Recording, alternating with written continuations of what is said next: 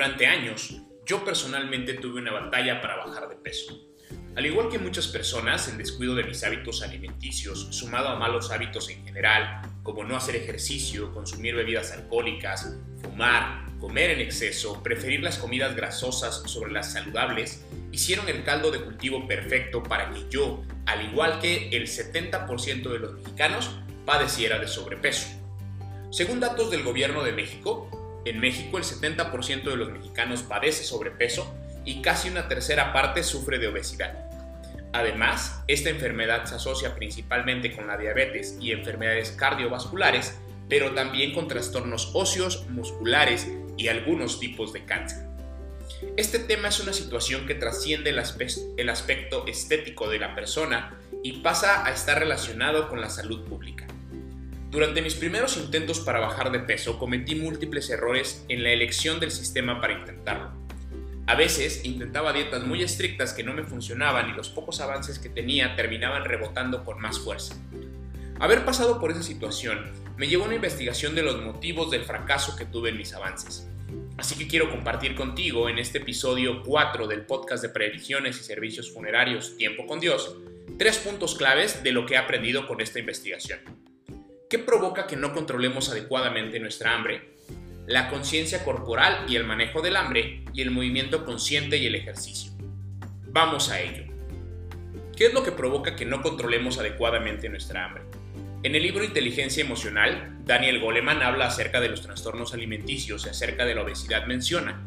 Muchas personas son incapaces de expresar la diferencia que existe entre tener miedo, estar hambriento o sentirse enfadado e interpretan confusamente todos estos sentimientos como si estuvieran relacionados con el hambre, una situación que las lleva a comer compulsivamente cada vez que se sienten preocupadas.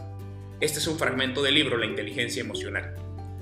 De la misma manera que la percepción del placer y el dolor están relacionadas con las mismas terminaciones nerviosas, y eso puede generar que algunas personas perciban el dolor como placentero, lo cual se conoce como un trastorno llamado masoquismo, algunas, pero algunas emociones, como el miedo, sentirse enfadado, estar ansioso y tener hambre, están relacionadas y eso puede hacer que algunas personas se confundan y cuando se sientan ansiosas se sientan confundidos con estar hambrientos. Si a esto le sumamos lo que sabemos acerca de los hábitos, los cuales se componen de un detonante, una acción y una recompensa, tenemos el círculo vicioso perfecto y delicioso. En nuestra mente sucede algo parecido a esto. Me siento preocupado por una situación de mi día a día, por ejemplo el trabajo y que no estoy alcanzando la cuota.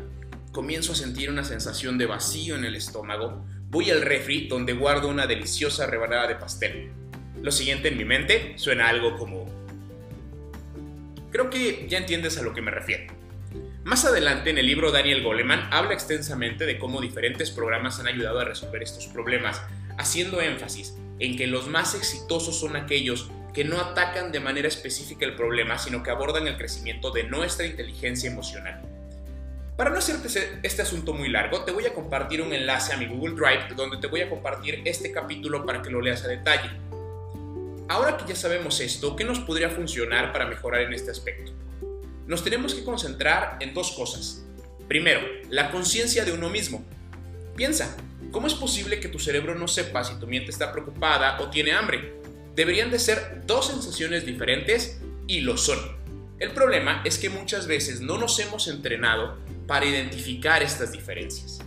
¿Qué te recomiendo para que aprendas a conocerte mejor y distinguir cuándo te sientes ansioso y cuándo realmente tienes hambre? Algo que en lo personal me ha funcionado de maravilla son los ejercicios de conciencia personal. Si entras a YouTube encontrarás cientos, si no es que miles de ellos.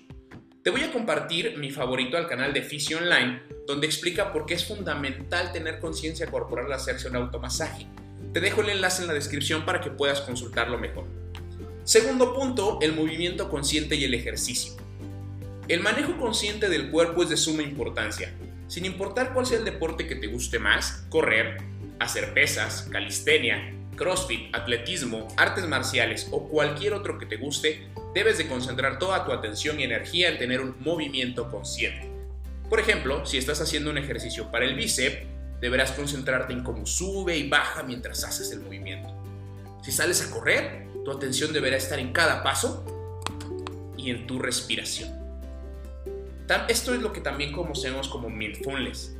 agradecele a tu cuerpo después de entrenar y apapáchate dándote masaje donde sientas dolor con alguna crema que te haga sentir bien.